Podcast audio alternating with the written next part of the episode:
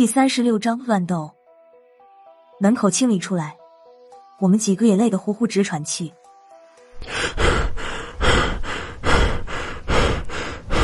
这些小姑娘差不多都得九十斤往上，抬到最后一个的时候，我的胳膊已经有肌肉痉挛的迹象。前面是什么？孙胖子抬到一半的时候，就气喘吁吁的坐到地上休息。现在他最早缓过来，发现远处的地上有一堆白花花的东西，他用手电照了一下，看清了之后，马上就掏出了手枪，对准了那个位置。是陶相空。孙胖子这一声喊的太突然，我和熊万义几个立刻从地上蹦了起来，掏枪的掏枪，抽甩棍的抽甩棍，把所有的注意力都集中在那一堆东西上。那一堆东西的脸朝着我们，我看得清楚，一张惨白的脸，不是陶相空还能是谁？他还有轻微的呼吸，不过只有出的气，没有进的气。这么看上去，他也坚持不了多久了。孙胖子他们的天眼指望不上，只靠肉眼看，陶相空就像死了一样，躺在地上。孙胖子这才松了口气，回头看向杨潇问道：“老杨，那个家伙死了吗？”杨潇对陶向空这样的出场方式并不意外，他哼了一声说道：“没死，不过也差不多了。”我看着陶向空在一口一口的倒气儿。他的胸口有一个血窟窿，还在鼓鼓的冒血，这差不多就是他的致命伤了。老杨，不是我说你干的，用我的血干的。孙胖子有点兴奋了，刚才杨潇在他手掌上的那一刀，他也忘了。也是也不是。杨潇就这么模棱两可的回答了一句，他的目光离开了陶相空，开始注意陶相空周围的动静。我顺着杨潇的目光看去，远处黑洞洞的一片是一块还没有完工的工地，一排脚手架搭在墙上，看起来很像是在仿建水帘洞里面的布局。可惜不知道为什么，到这里就停工了，再往里面走就到底了。老杨，那些干尸呢？我向杨潇问道。杨潇还是目不转睛的盯着前面，说道：“应该藏在陶相空的附近。”我听了有点紧张，有意无意的向上抬了抬枪口。杨潇扭头看了我一眼，似有似无的翘了翘嘴角。这些干尸现在还不会露头，只要守在孙大圣的身边，他们就不敢过来。我没听明白，孙胖子什么时候成了门神？他有这能耐？杨潇好像看出来我的心思，在大清河河底时。他对我的印象就不算坏，对我说的话能详尽一些。果然，他接着说道：“刚才我在外面借了孙大圣的鲜血做引，设了一个无声引魂局，让这些干尸去攻击陶相空。本来这里只要有活人，那些干尸就会冲出来。不过无声局用的是孙大圣的血，那些干尸现在最忌讳的就是孙大圣了。”孙胖子什么时候变得这么牛了？我突然间又想到一件事，还有一个人，赵敏敏。杨潇点了点头，没有说话。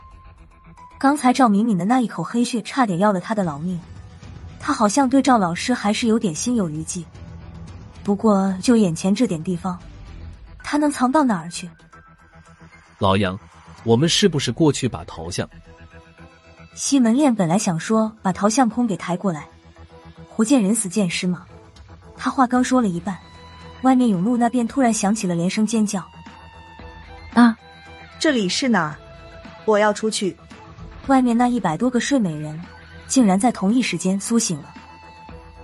坏了！杨潇咬着牙一跺脚，大吼道：“快出去！这里待不住了！”再看旁边的吴仁迪，他的表情也有些难看。看着杨潇和吴仁迪的样子，我知道是出了大事，不敢犹豫，向着进来的方向跑去。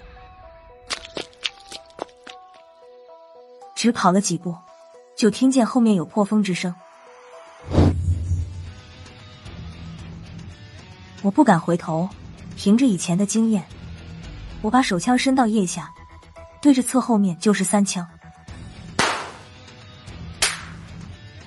随着枪响，后面追我的那个人轰然倒地。我扫了一眼，倒地的是一具干尸。不是说守在孙胖子的旁边，干尸就不会攻来吗？再看孙胖子，他跑在最前面，右边也有一具干尸在追他。孙胖子的手枪握在手里，可是干尸距离他实在太近，他根本没有时间回头开枪。眼见干尸的爪子就要抓到孙胖子的脖子，我抬手一枪，打中了干尸的脑门，红白之物溅了一地，干尸应声倒地。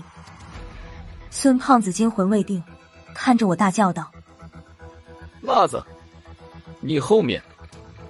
孙胖子说的晚了，一双冰冷干枯的手已经掐住了我的脖子，都来不及反抗，我被一股巨大的力量按到了地上。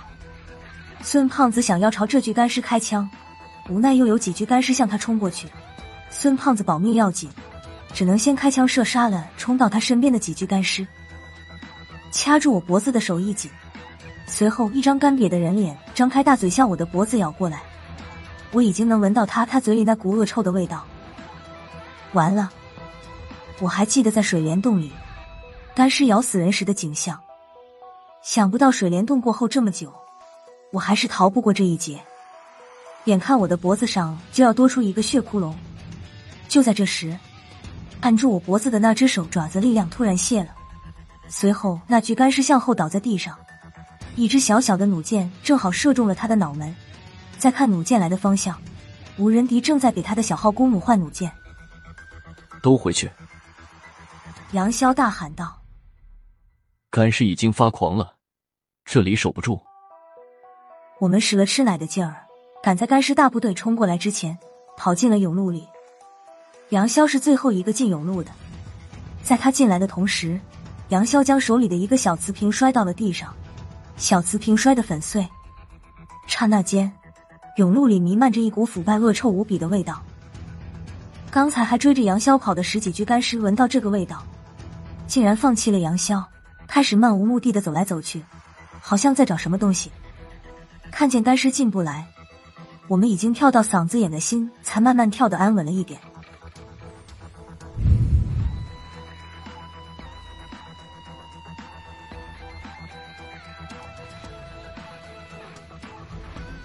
我喘着粗气向杨潇问道：“老杨，你不是说有孙大圣在，干尸不敢过来？有我在，他们不敢过来。可拉倒吧，不是我说，第一个就冲我来的。”孙胖子听了我的话后，有点愤愤然。杨潇没有回答我，他只是眯缝着眼睛看向后面那百十来个已经恢复正常的女学生。我又问了一遍。他才回了回神，嘴角露出一丝冷笑，说道：“这些小姑娘突然回魂，多了一百多人的生气。那些干尸闻到这么多生气，就开始暴躁了。不过，仅仅因为这些的话，还不足以让他们来攻击我们。”说到这儿，杨潇顿了一下，缓了口气，接着说道：“干尸来攻击我们，是因为那个。”说完。他的下巴向不远处的角落一样，杨潇指的角落里，原本摆在地上的那张羊皮纸已经被人用利器割得七零八落。这时再没有人说话了，事情已经明摆着了，有人破坏了杨潇摆的阵法无声引魂局，之后又施展手段，使这一百多个女生回了魂，用这一百多个女生的生气去刺激外面的干尸。始作俑者就在这些已经吓得脸色发白的女生中间。说实话，要不是邵依依和吴仁迪的特殊关系，我第一个怀疑的就是邵依依。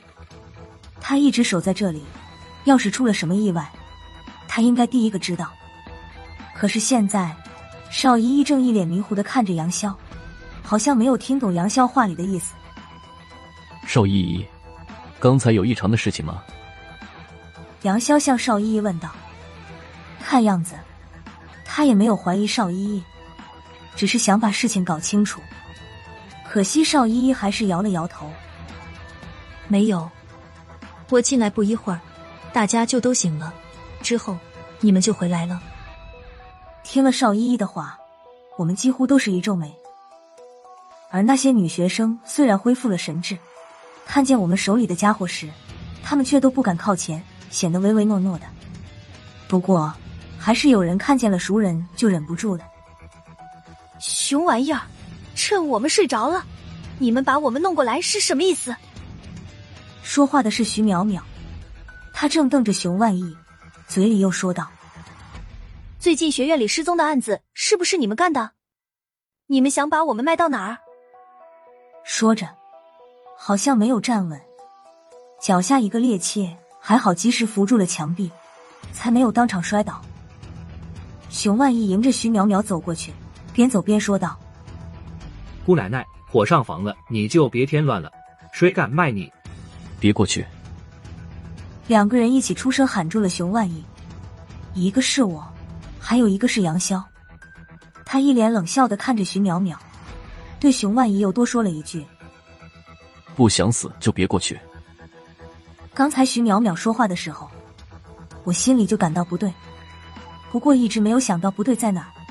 直到熊万一要过去搀扶徐淼淼，我才猛地想起来是哪里不对，是徐淼淼给我的感觉太熟悉了，就像是杨潇在大清河地下装扮成孙胖子来炸我的那次。这徐淼淼是假的。熊万一的反应也不慢，瞬间把迈出去的腿又收了回来，一转身两三步就站到了杨潇和吴仁迪的身边。杨潇有些诧异的瞟了我一眼，不过马上就把注意力转向了徐淼淼。你是姓赵还是姓陶？徐淼淼绷住了脸，没有说话。杨潇又说道：“你是自己变回来，还是我把你这张脸撕下来？”徐淼淼叹了口气：“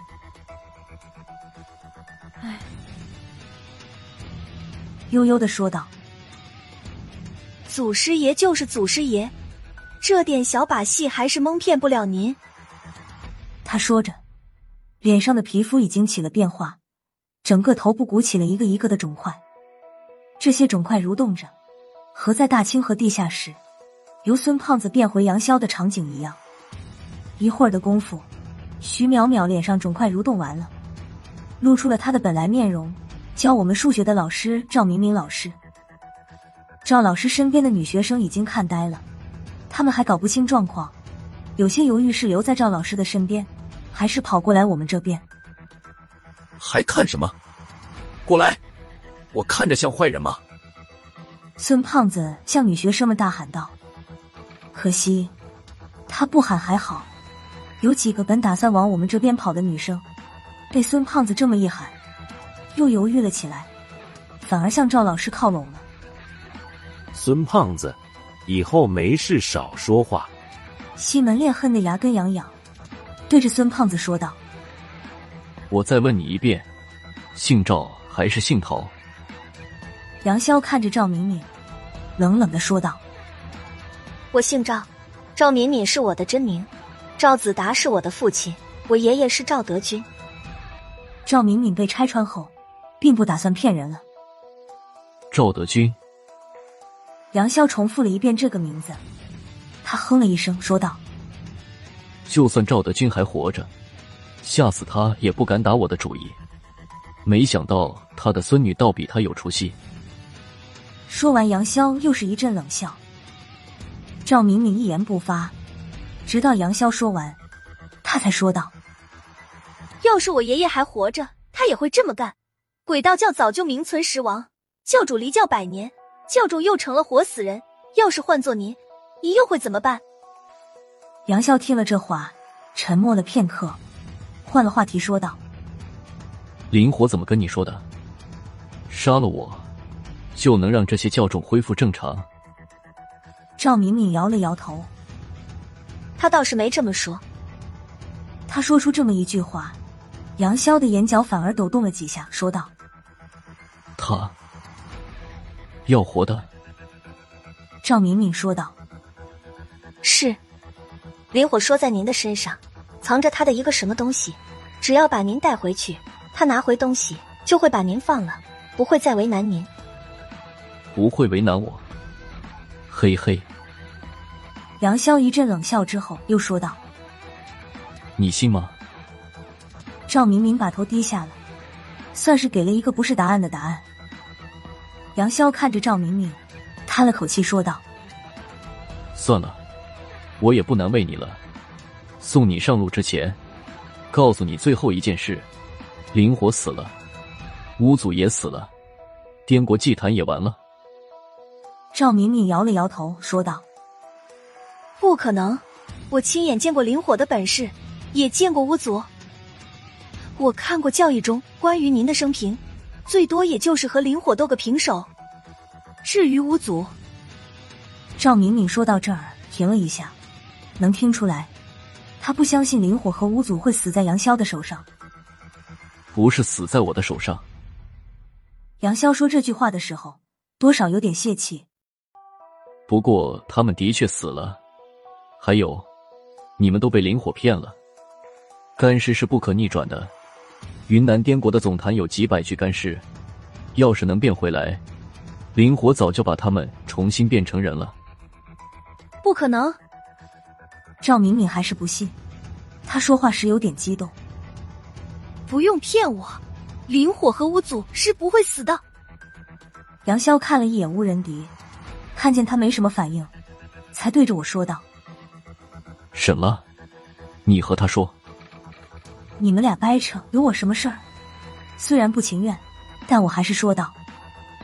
林火死在我手上，然后我又描述了一番林火老实巴交护林警的相貌。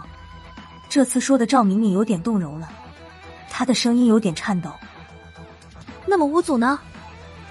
我看了看吴仁迪，他给了个眼色，不想暴露出来。我叹了口气，指着孙胖子道是他把巫祖的头砍下来。